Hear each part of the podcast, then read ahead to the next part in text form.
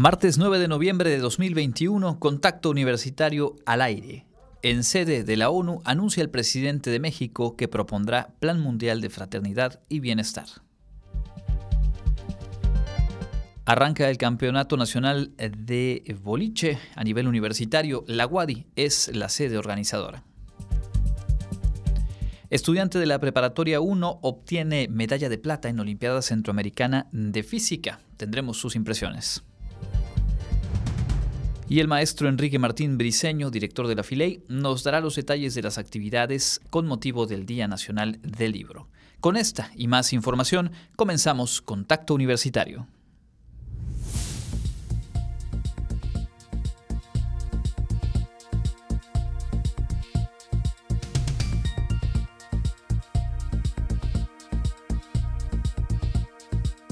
Contacto Universitario nuestro punto de encuentro con la información.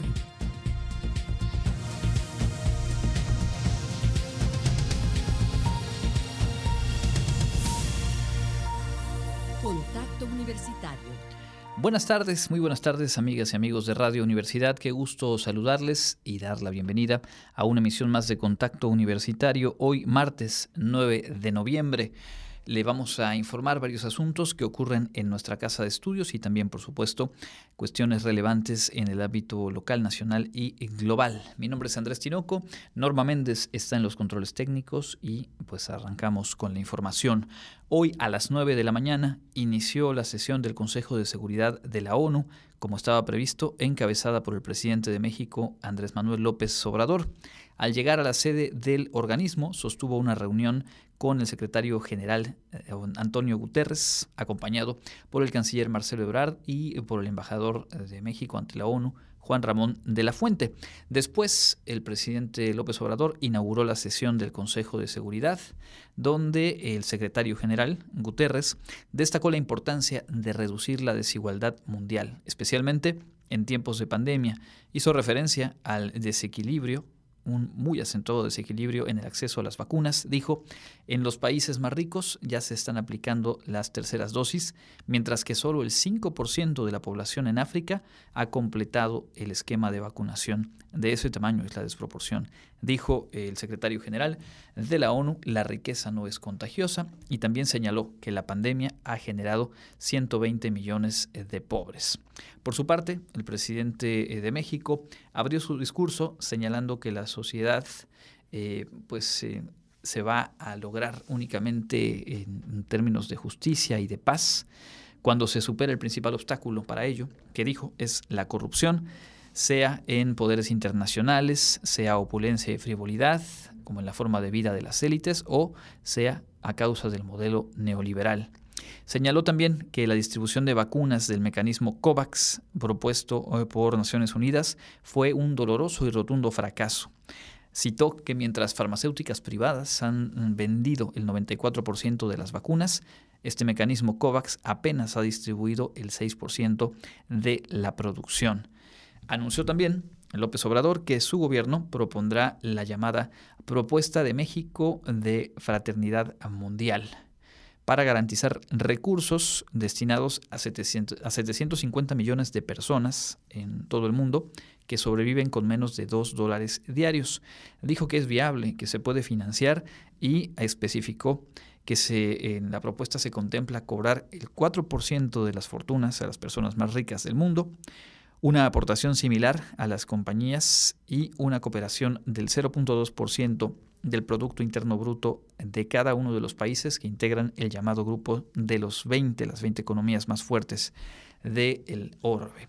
También pidió a la ONU despertar de su letargo, dijo nunca es tarde para hacer justicia en las comunidades más afectadas por la pobreza, afirmando que nunca se ha hecho algo realmente sustancial desde este organismo en beneficio de los pobres, llamó a actuar contra la migración, atendiendo las causas y dijo la paz es el fruto de la justicia.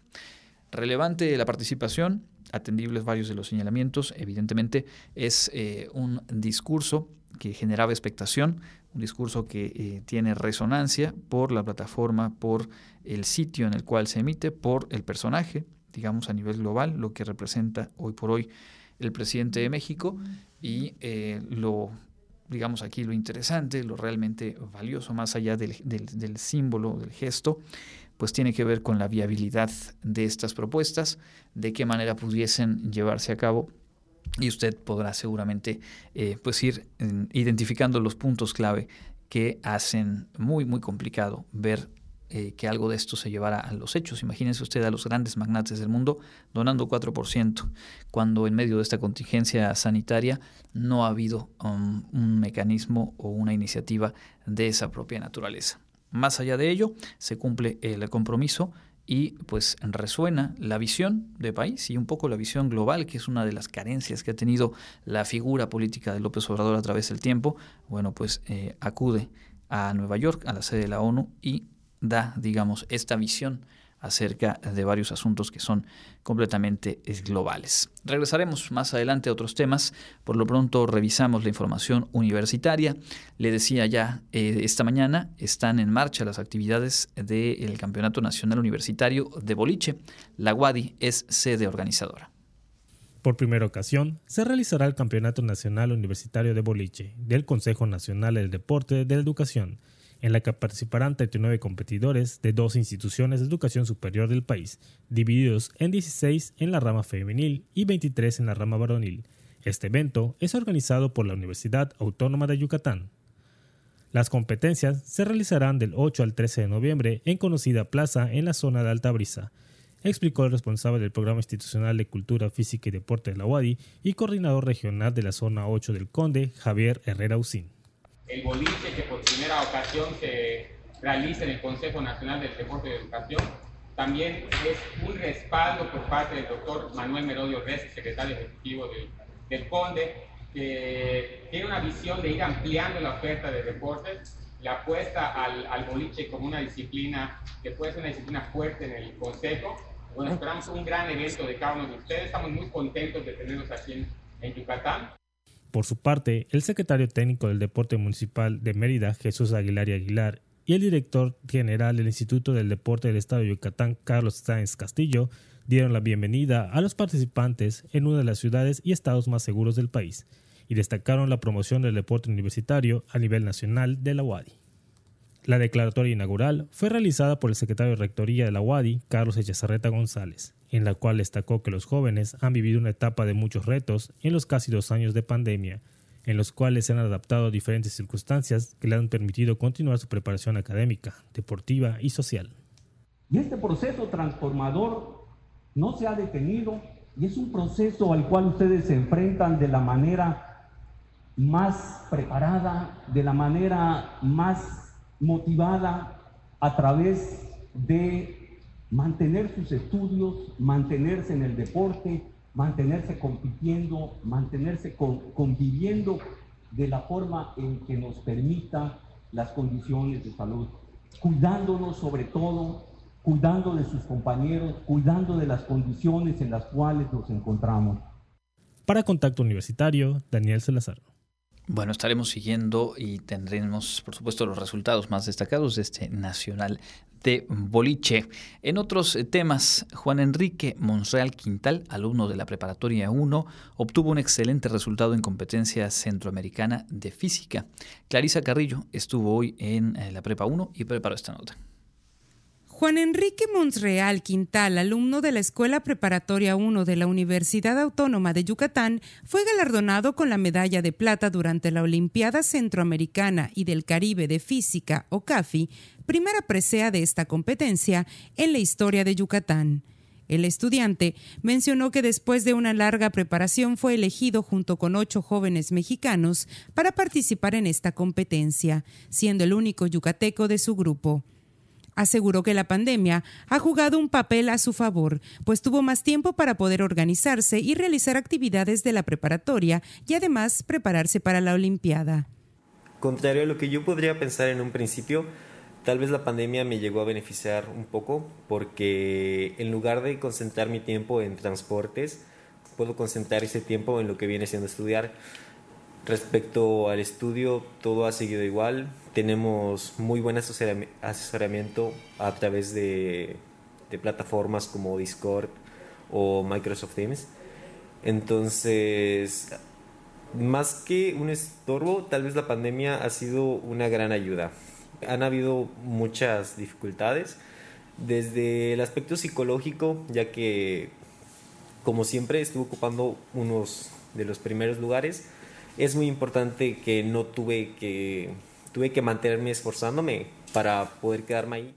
Comentó que para él su escuela y el Estado obtener una presea en este tipo de competencias es histórico. Para mí representa uno de mis principales objetivos, que es hacer historia, ya que siempre quise ser el primero en algo. En este caso logré ser la primera medalla, tanto de cualquier calidad y en especial plata, de, en toda la historia de esta Olimpiada. Representa todo el trayecto y todo el esfuerzo y apoyo que he recibido. Siento que es una increíble forma de plasmarlo. Por último, Juan Monsreal destacó que la preparatoria 1 estuvo apoyándolo durante todo el trayecto, desde que inició compitiendo en la estatal hasta la internacional, con asesorías y justificaciones. La Olimpiada Centroamericana y del Caribe de Física es una competición intelectual entre jóvenes estudiantes de enseñanza media de los países centroamericanos y del Caribe, diseñada con el fin de estimular y promover el estudio de la física y, consecuentemente, el desarrollo de jóvenes talentos en esta ciencia. Para Contacto Universitario, Clarisa Carrillo.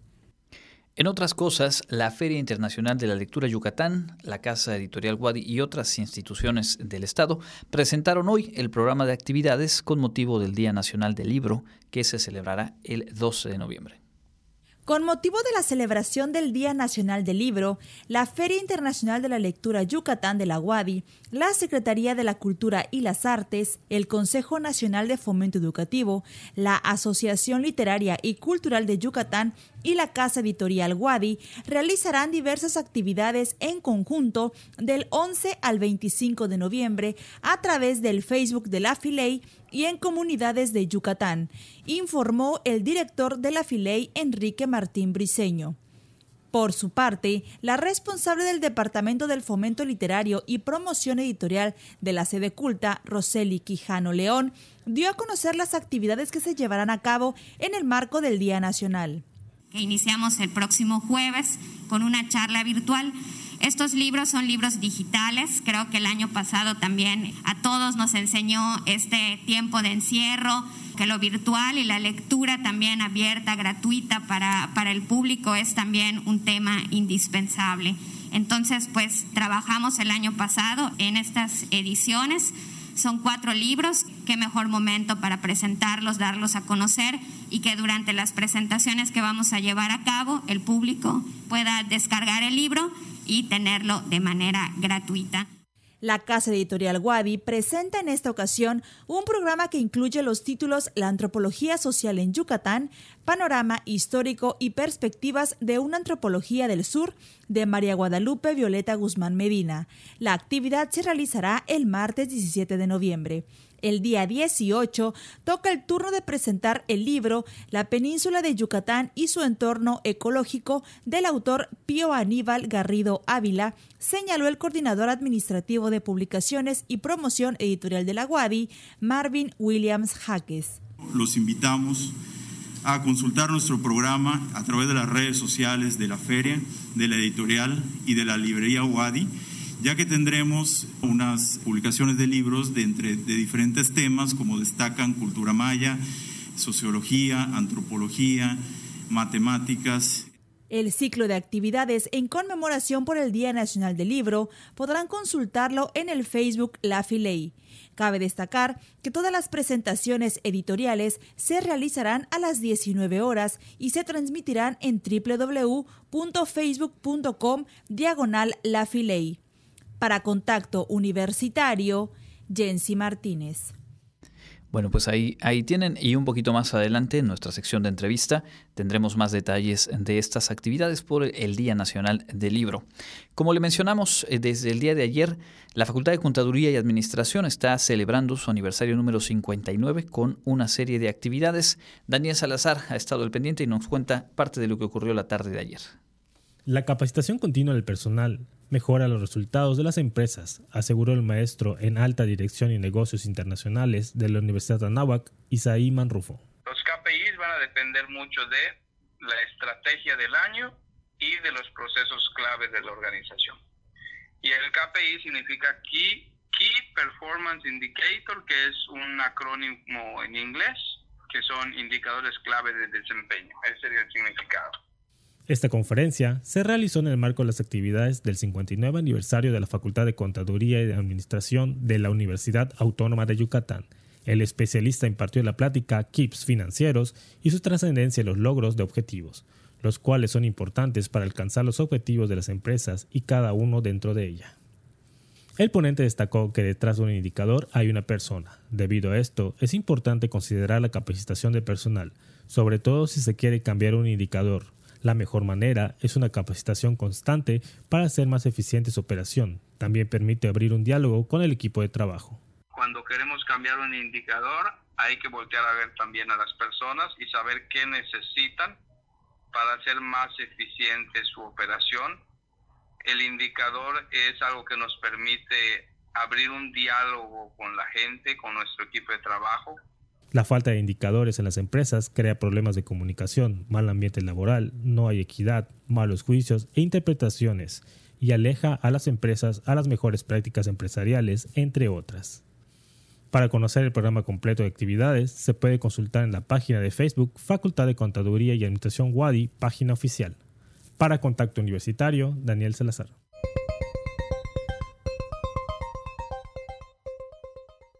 Y en el ámbito local, la Comisión de Presupuesto, Patrimonio Estatal y Municipal del Congreso emitió este lunes por unanimidad el dictamen a favor de la donación de cinco terrenos en Ticul para que el Instituto Mexicano del Seguro Social construya el próximo año un hospital regional con 16 especialidades.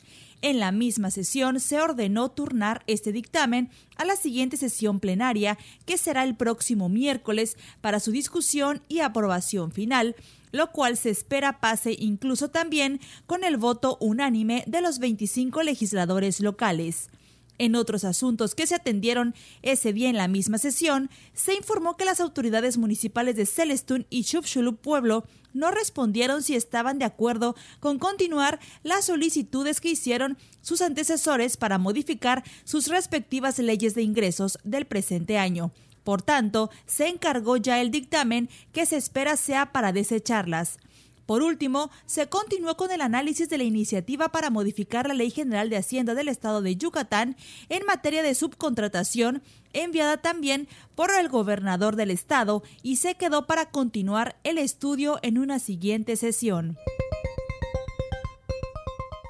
el Ayuntamiento de Mérida firmará a principios del próximo año un convenio con los dirigentes del Frente Único de Trabajadores del Volante para que los taxistas colaboren con el municipio en materia de seguridad, la movilidad, infraestructura urbana y en otros temas. El acuerdo sería para que los taxistas apoyen al ayuntamiento con sus reportes sobre lo que se encuentra en su andar del día a día, prestando sus servicios de transporte público de pasajeros en todas partes de la ciudad. La presidenta de la Asociación Mexicana de la Industria Turística de Yucatán, Rosa Isela García Pantoja, ya tiene la lista de galardonados con el Premio Jaguar de Turismo 2021 pero develará el misterio durante el Tianguis Turístico de México, que se iniciará el próximo martes 16 en el Centro de Convenciones Siglo XXI. En el módulo turístico del Ayuntamiento de Mérida, anunciará a los ganadores de este año en una rueda de prensa el miércoles 17 y el próximo 27 de este mismo mes entregará los trofeos en una cena de gala en el Museo de la Canción Yucateca. Para Contacto Universitario, Jensi Martínez. Entra en contacto 9999 24 92 14 y WhatsApp 9999 00 22 22. 14 horas con 22 minutos. Revisamos parte de la información nacional. Ayer lunes por la noche, Santiago Nieto Castillo presentó su renuncia como titular de la Unidad de Inteligencia Financiera de la Secretaría de Hacienda. Ayer mismo, Presidencia de la República informó que el secretario de Gobernación, Adán Augusto López, dio posesión de ese cargo a Pablo Gómez Álvarez, ex legislador y bueno, personaje de eh, pues larga trayectoria en el PRD y ahora como parte de Morena.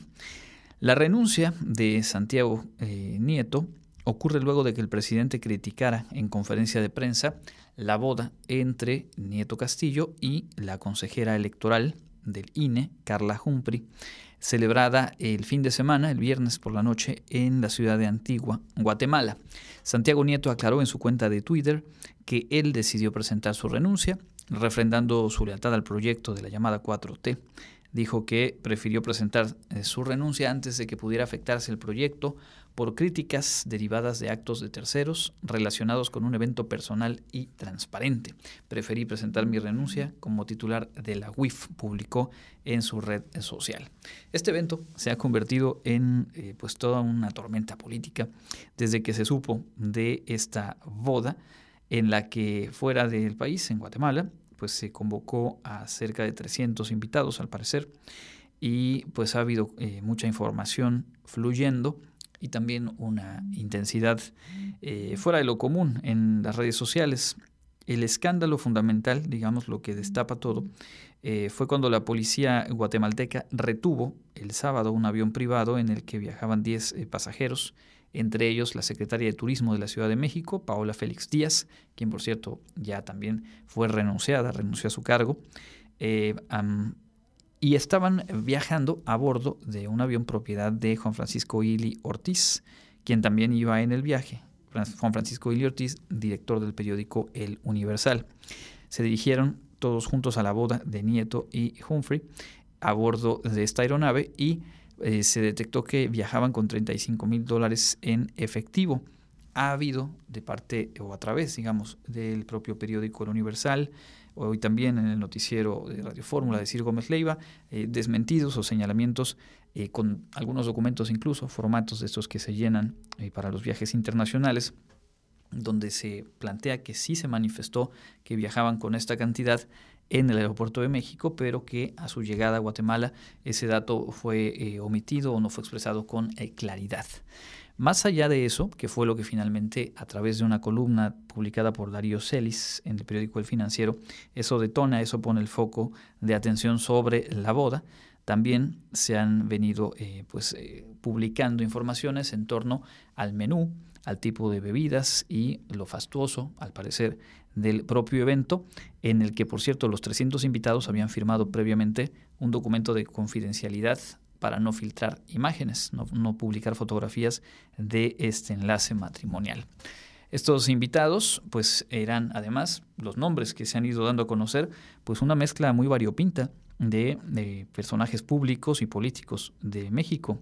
Entre ellos, de acuerdo con una nota del periódico El País y información publicada por el Reforma también, eh, se encontraron Laida Sansores, gobernadora de Campeche, legisladores del Partido Verde, eh, también estaba por ahí del PRI, eh, Carolina Villano, Diana Karina Barreras del PT, la ministra de la Suprema Corte, Yasmín Esquivel, la expresidenta del Tribunal Electoral, María del Carmen Alanís, el exgobernador de Sinaloa, Quirino Ordaz, y Francisco Domínguez de Querétaro, así como la excandidata presidencial del PAN, Josefina Vázquez Mota. Una extraña combinación de invitados que mm, pues han sido también eh, cuestionados, pero la ostentación y pues esta falta de claridad aparentemente respecto al tema del traslado de dólares en efectivo, pues generaron sin duda, eh, pues reverberaciones en, el círculo más cercano del presidente López Obrador, al cual hay que decirlo, eh, Santiago Nieto, eh, pues era parte y era uno de los personajes con mayor visibilidad, con mayor presencia en medios y pues publicando, incluso en ocasiones anticipando, quizá de, no de la manera más eh, apegada a los cánones, digamos, anticipando acciones o medidas de la propia unidad de inteligencia financiera respecto a congelar cuentas o a seguir el rastro de transacciones millonarias de cualquier cantidad de figuras políticas en, en el país. Para una posibilidad de una lucha, un combate frontal a la corrupción, la figura o el puesto en el que se ubicaba Santiago Nieto, en la UIF, pues había sido potencialmente clave. Faltaba eh, por momentos el cierre de la pinza con la labor de la Fiscalía General de la República, incluso tensiones de tiempo atrás entre eh, Alejandro Gersmanero, titular de la Fiscalía, y el propio Santiago Nieto. Más allá de esto, es de llamar la atención sin duda el hecho de que haya presentado la renuncia, que, se la, que le haya sido aceptada y de inmediato se haya nombrado ya a Pablo Gómez y seguramente en los próximos días se podrán ir sabiendo vía columnas de opinión, vía análisis, eventualmente volverán a cuestionar sobre este tema al presidente de la República y probablemente hayan algunas razones adicionales. Entre las hipótesis que se han barajado hasta el momento, está la de que más allá de la opulencia de la boda está el tema de el tipo de invitados o algunos de los invitados que han sido eh, pues eh, muy críticos o adversarios digamos de manera muy frontal hacia el proyecto que encabeza el presidente de la República. Lo que también llama la atención es que ante señalamientos eh, como por ejemplo los relatados en los Pandora Papers respecto a funcionarios eh, del gobierno o de algunas instancias públicas de la actual administración o vinculadas a la actual administración, como Julio Scherer Ibarra, eh, estas revelaciones de que habían utilizado todos estos esquemas financieros para ocultar enormes fortunas, o al menos fortunas bastante amplias, pues eso no derivó en la renuncia ni de Manuel Bartlett, quien a través de uno de sus hijos quedaba por ahí entre las publicaciones, ni alguno de los secretarios, en, específico el de la Secretaría de Comunicaciones y, Transportes. El propio presidente en conferencia salió a defender estas eh, posiciones. Y en, el caso de Santiago Nieto, pues al igual que ocurrió antes de la toma de posesión de López Obrador con César Yáñez, quien fuera por mucho tiempo brazo derecho, eh, portavoz del candidato presidencial, y que se perfilaba para ser el encargado de comunicación social en, el gobierno actual. De igual forma, una boda fastuosa, me parece que en el estado de Puebla, y eh, adiós, no visibilidad, aunque se mantiene dentro de la oficina de la presidencia. Pues con Santiago Nieto seguramente habrá que conocer un poco más las motivaciones, las razones, los tiempos y la forma, porque yo reitero, al final era un personaje eh, central no solo por su desempeño, sino por la manera en la que estaba eh, comunicando las acciones eh, que tendían a ir cercando el flujo de dinero irregular o potencialmente vinculado a actividades irregulares desde la unidad de inteligencia financiera. Bien, tendremos un poco más de información nacional eh, después de la pausa. Por lo pronto, permítanos hacerla y, como todas las tardes, escuchar a Elena Pasos Enríquez. ¿Qué nos espera con el clima? Nos mantenemos con nuestro suéter a la mano vendrá lluvia, saldrá un poquito más el sol. Bueno, pues de eso y más nos cuenta Elena.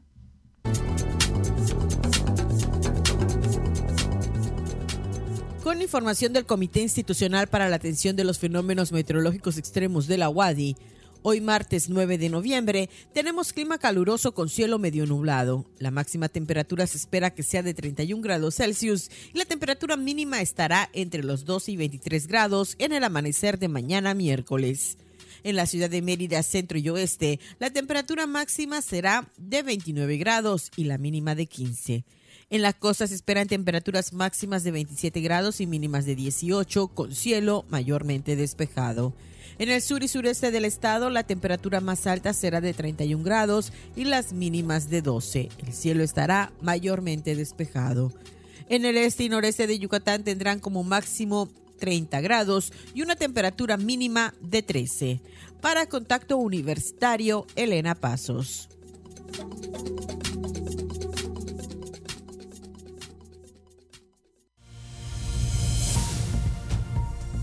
Contacto Universitario, nuestro servicio informativo en radio.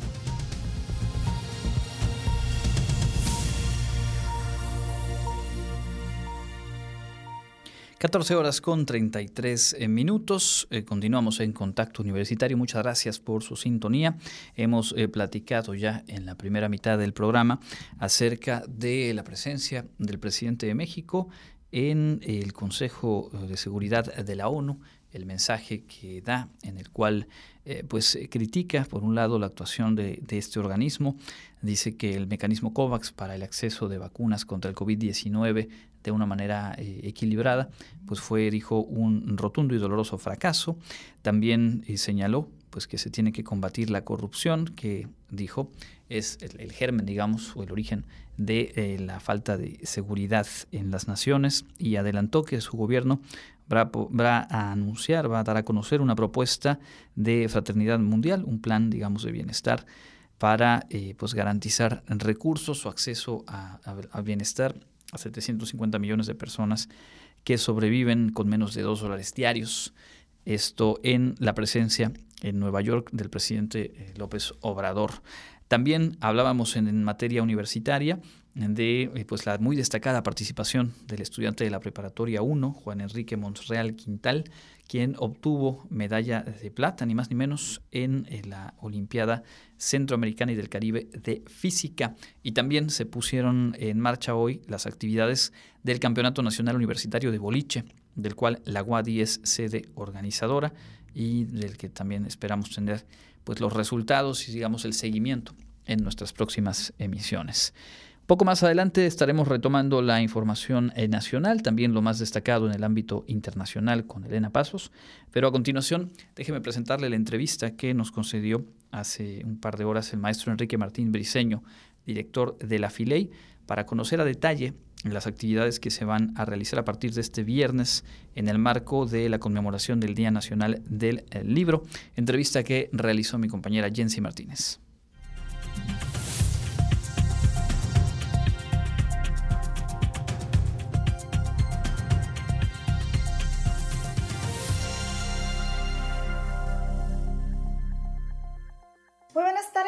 Escuchas el día de hoy nos encontramos con el director de la Feria Internacional de la Lectura Yucatán Filey Enrique Martín Briceño. El día de hoy él nos platicará acerca de las actividades con motivo del Día Nacional del Libro que se realizará en conjunto con la Secretaría de la Cultura y las Artes, el Consejo Nacional de Fomento Educativo, la Asociación Literaria y Cultural de Yucatán y la Casa Editorial Guadi. Muy buenas tardes, doctor. Bienvenido. Muy buenas tardes. Un saludo al auditorio de Radio Universidad. Pues platíquenos acerca de estas actividades, cuándo inician, dónde podremos verlas, quiénes participarán.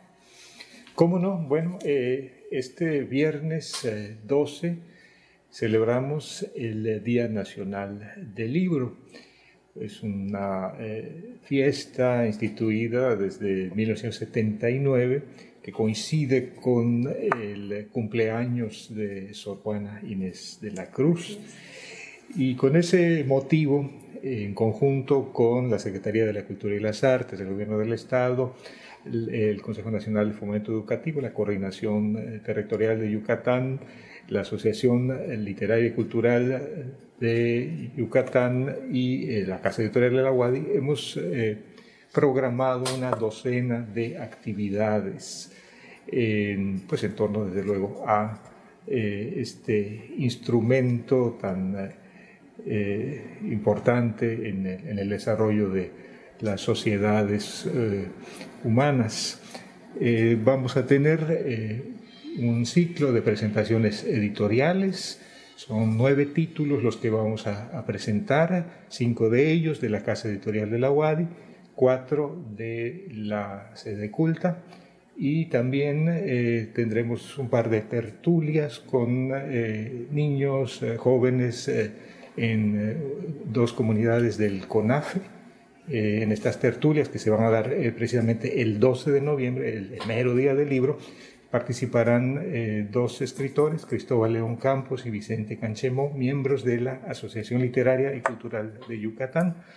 Y bueno, también tendremos una actividad eh, el 25 de noviembre.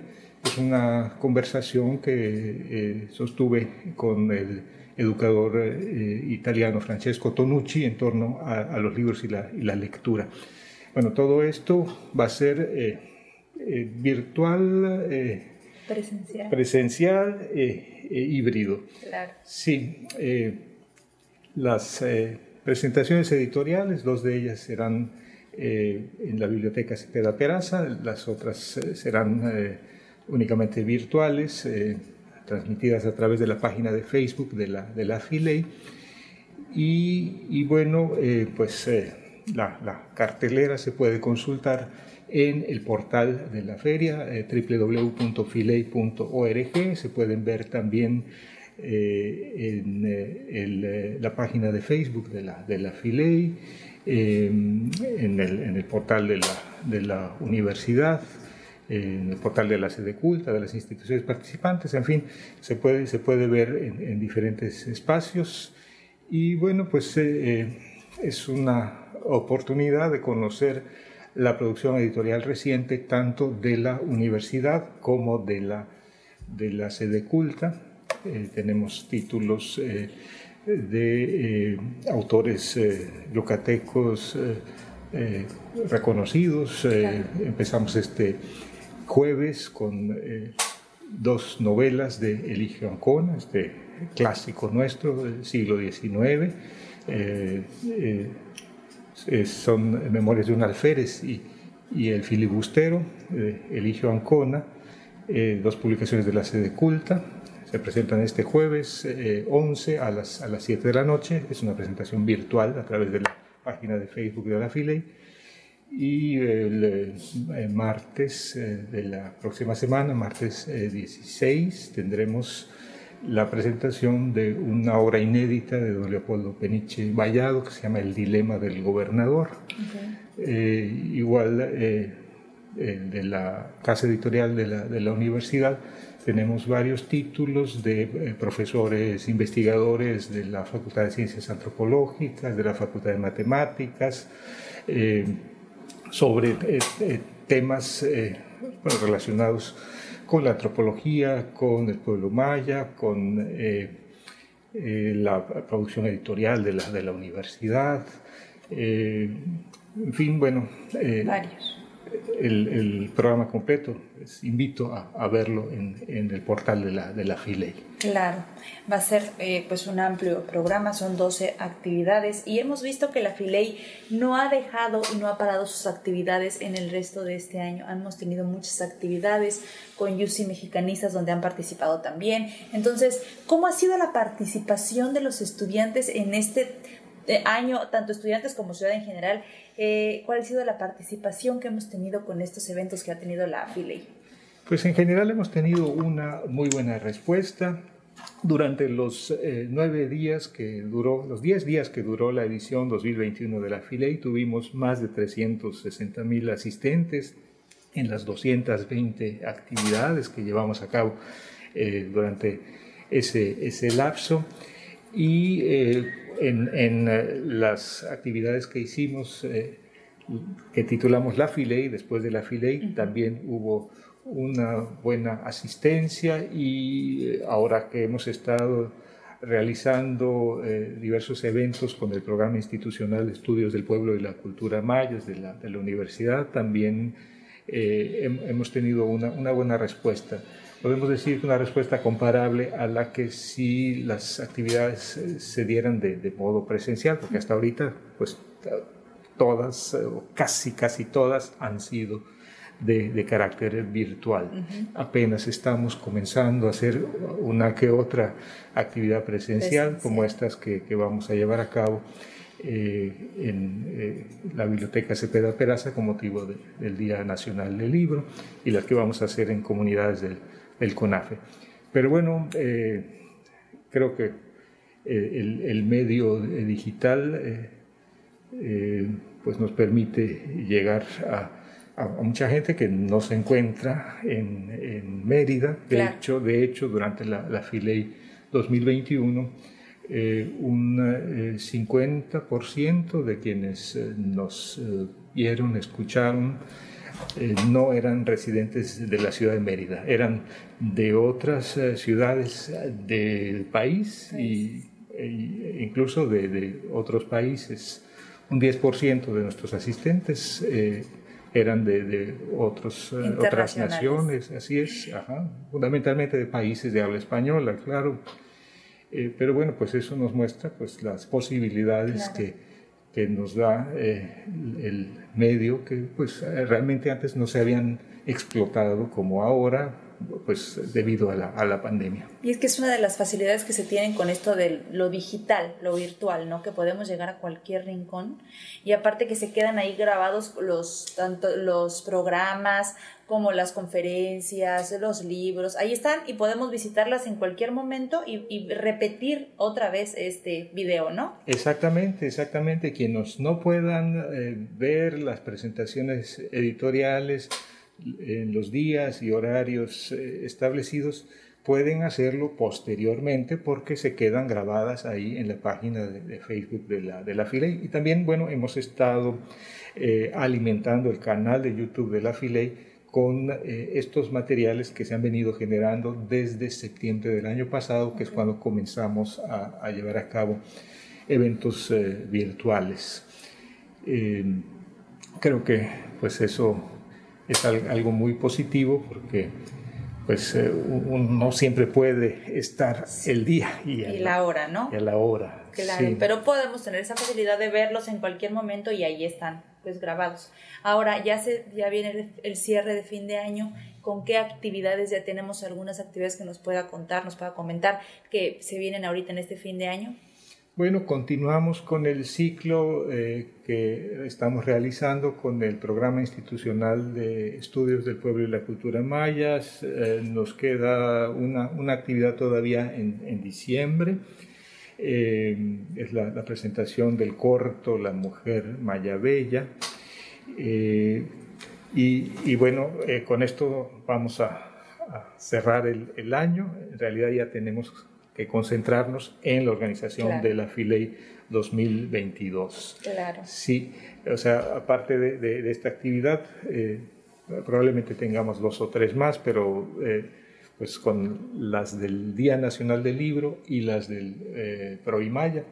Ya con esto eh, vamos a, concluir el 2021 y ya listos para, para el 2022. la edición 2022 de la FILEI, que bueno, va a estar dedicada al centenario de nuestra universidad. ¿no? podemos hablar, podemos eh, preguntar que si de algo que nos pueda decir de la feria 2022. ¿Cómo no? Sí, sí, sí. Bueno, la, la eh, edición número 10 de la Filey eh, coincide con el centenario de nuestra casa de estudios y por ello eh, esta edición pues, va a estar dedicada a esta, a esta conmemoración, a esta celebración. la universidad va a celebrar todo el año. Claro. Y la Filey, bueno, va a ser uno de los eventos del programa eh, de, actividades que se está eh, ya preparando para, para 2022. Eh, por ese, ese, motivo, desde luego, la universidad va a tener una presencia muy, muy relevante en esta, en esta edición. Siempre, ha tenido presencia, desde luego, la, la universidad en la, en la FILEI, quiero decir, las facultades, las escuelas, eh, pero en esta ocasión será aún más eh, eh, importante, así es. Sí, y, bueno, pues todavía no, se ha definido en qué proporción tendremos actividades virtuales, actividades presenciales, pero lo que se puede adelantar es que sí habrá un componente de, de eventos virtuales, puesto que hemos visto que pues también eh, permiten eh, llegar a, un público mucho más amplio, a público que antes pues eh, no había tenido la oportunidad de, venir a la, a, la, a la Filey. ¿no? Claro, entonces va a ser presencial y virtual, va a ser híbrido. Sí, sí, ¿en qué proporción? Bueno, todavía no sé no se ha eh, determinado, pero sí, sí va a tener eh, este eh, componente virtual que ha llegado para quedarse. Claro, eso sí, definitivamente, pues ya esperaremos más sobre la Feria Internacional de Lectura Yucatán 2022. Pues algo más que usted desee agregar.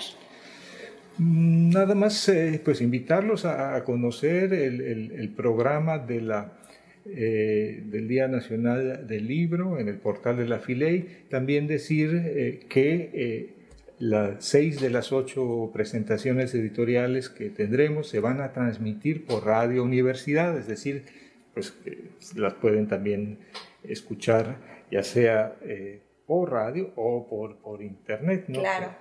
Entonces, pues agradecemos, por supuesto, a, Radio Wadi que, como siempre, eh, nos apoye en, en, la difusión de nuestras actividades.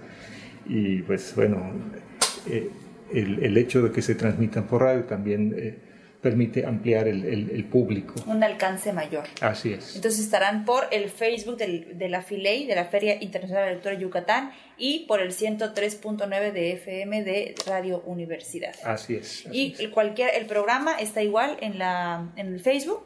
Está en el Facebook de, de, la FILEI, es la FILEI, o en el portal www.filei.org. Perfecto, pues muchísimas gracias, doctor y estaremos pendientes de las actividades y de las últimas y de las que vengan para el próximo año. Muchas gracias por la información. Al contrario, muchísimas gracias. Y nosotros continuamos.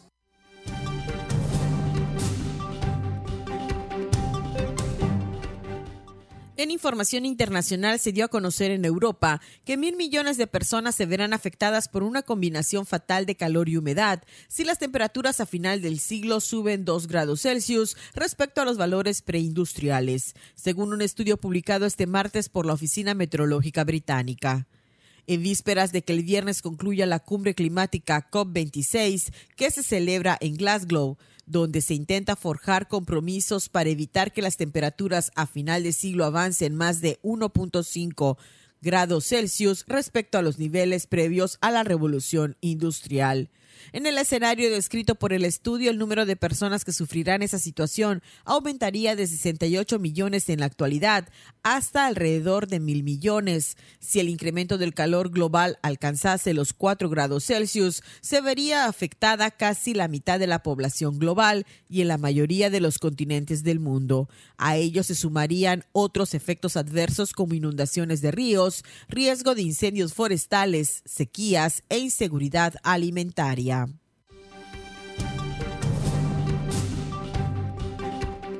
Si la producción de jeringas no logra seguir el ritmo de las dosis de vacunación contra COVID-19, la Organización Mundial de la Salud, OMS, advirtió que podría haber un déficit de hasta 2 millones de jeringas en 2022. Lisa Hidman, asesora principal de la OMS en materia de acceso a los medicamentos y productos sanitarios, dijo que la escasez de jeringas podría provocar un retraso en la vacunación rutinaria y por tanto repercutir en la salud pública durante años si una generación de jóvenes no recibe las vacunas infantiles habituales. También podría dar lugar a la reutilización de jeringas y agujas que se supone son de un solo uso. Singapur dejará de pagar los gastos médicos de los pacientes con COVID-19 que se negaron a vacunarse, anunciaron las autoridades de la ciudad-estado del sudeste asiático, donde el sistema de salud está bajo presión debido a la pandemia de coronavirus. Hasta ahora el gobierno cubrió los gastos médicos de los singapurenses y algunos residentes contagiados con el virus, excepto algunos que dieron positivo justo después de regresar de un viaje al extranjero.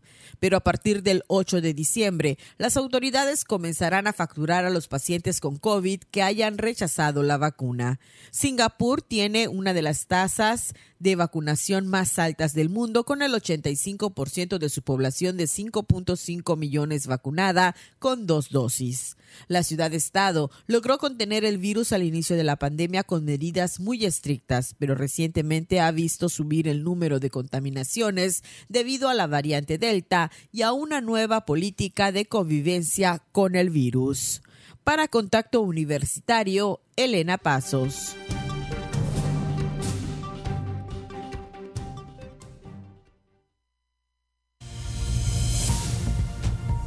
No pierdas contacto. Te esperamos de lunes a viernes a las 6.30 y 14 horas.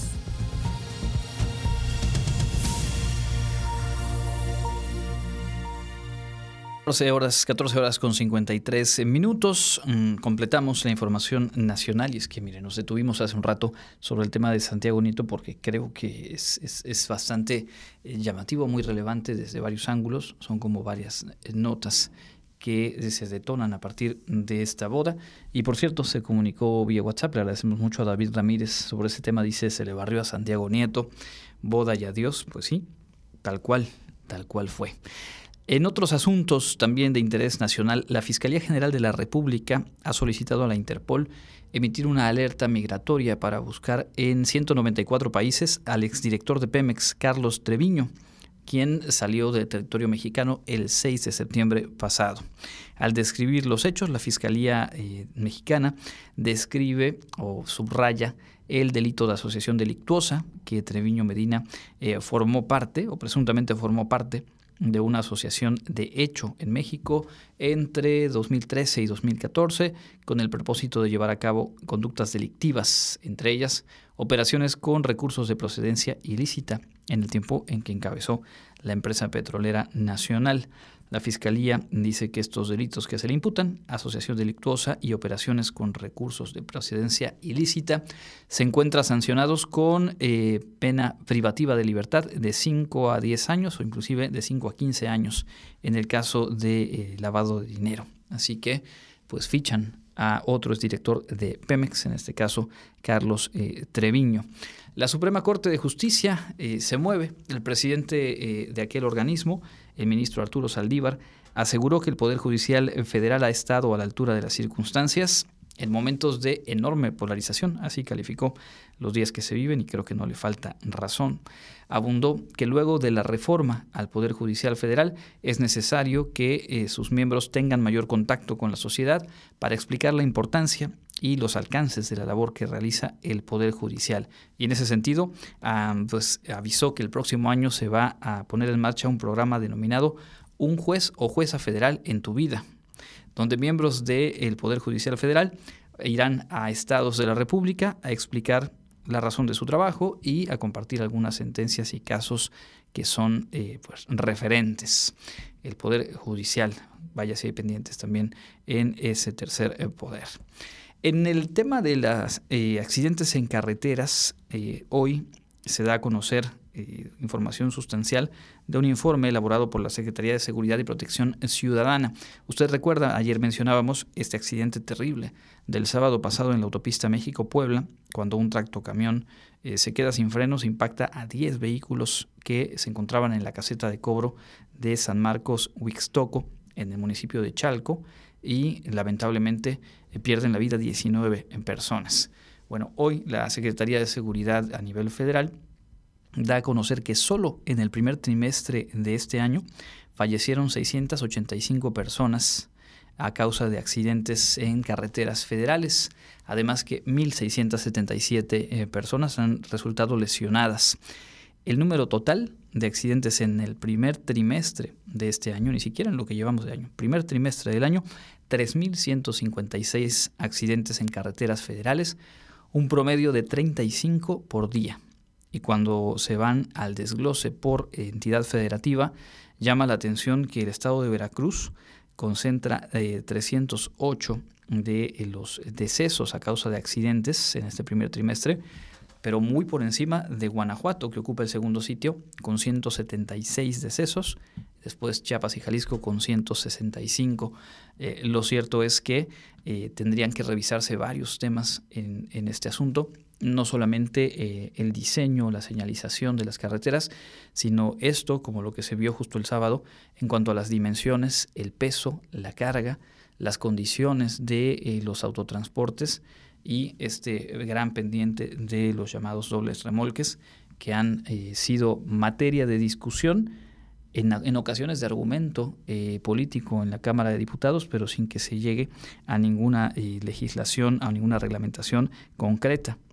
Desde el lado empresarial se argumenta pues, que los costos serían insostenibles si se deja de contar con estos dobles remolques, pero las cifras que se han compartido en diferentes momentos sobre el riesgo que representa su circulación, pues ahí, ahí quedan. Y por último, completando este bloque de información nacional, dos asuntos eh, que tienen epicentro en la Ciudad de México. Padres de familia de niños con cáncer cerraron el acceso a la Terminal 1 del Aeropuerto Internacional de la Ciudad de México, el Aeropuerto Benito Juárez, exigiendo eh, un abasto completo de medicamentos. Una vez más, se registran estas imágenes y pues dan cuenta de una problemática que no termina por abatirse. La distribución efectiva, digamos, ya no solo la adquisición y el envío a las entidades federativas, a los hospitales, sino este problema de que no se cuente con los medicamentos en el momento oportuno, en el momento que ha sido necesario.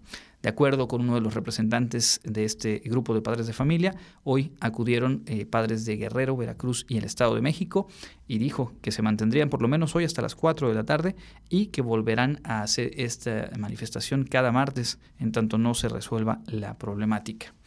El otro tema en la Ciudad de México, la jefa eh, de gobierno, Claudia Sheinbaum, informó hoy que la Basílica de Guadalupe eh, se mantendrá abierta durante las celebraciones a eh, la Virgen el 12 de diciembre próximo.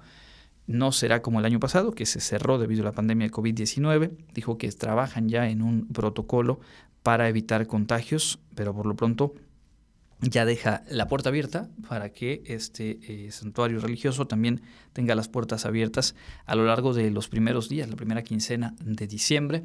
Y aquí cabe recordar lo que señalaba ayer la Organización Panamericana de la Salud respecto al desfile de Día de Muertos y respecto al Gran Premio de Fórmula 1 en la Ciudad de México. Dijo, cuidado, porque está por verse cómo impactarían, impactan estos eventos masivos en posibles contagios de COVID-19. Vamos a la recta final de nuestro informativo. Escuchamos la agenda universitaria con Fabiola Herrera.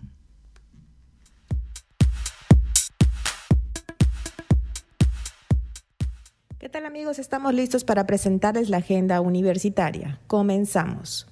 La Unidad de Posgrado e Investigación de la Facultad de Medicina invita a los profesionales de la salud a participar en el diplomado Publicación de Revistas Científicas, desde la tesis o informe de investigación Mayor información e inscripciones puedes escribir al correo fm.educontinua.correo.wadi.mx.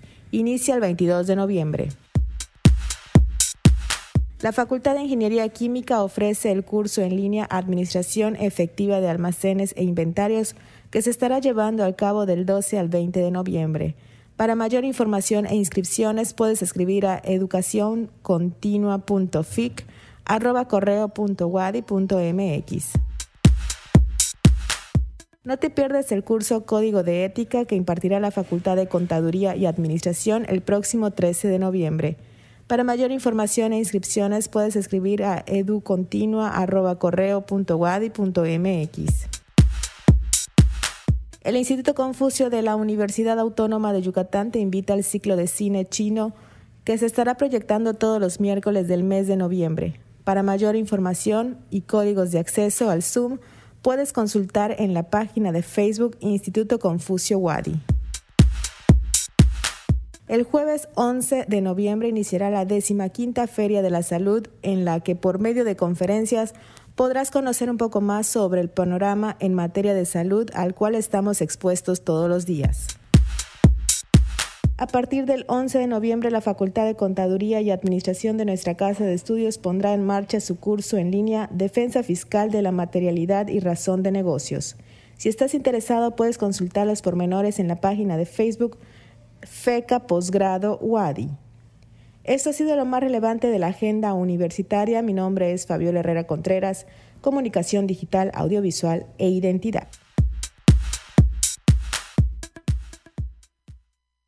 Muchas gracias a Fabiola y a todo el equipo que conforma la producción de este informativo que hoy llega al cierre de esta emisión. Le invito a quedarse en las frecuencias de Radio Universidad y por supuesto a seguirnos a través de las plataformas de podcast en Spotify, Google Podcast, Apple Podcast y en otros más pueden encontrar este informativo completo, al igual que cada una de las entrevistas que le hemos presentado a lo largo de los últimos meses. Nos encuentran como Contacto Universitario Wadi. Mi nombre es Andrés Tinoco, nos despedimos y le invito a tener un excelente martes. Nos mañana en punto de las 2 de la tarde. Contacto Universitario, nuestro punto de encuentro con la información. Una producción de la Coordinación de Comunicación Institucional de la Universidad Autónoma de Yucatán.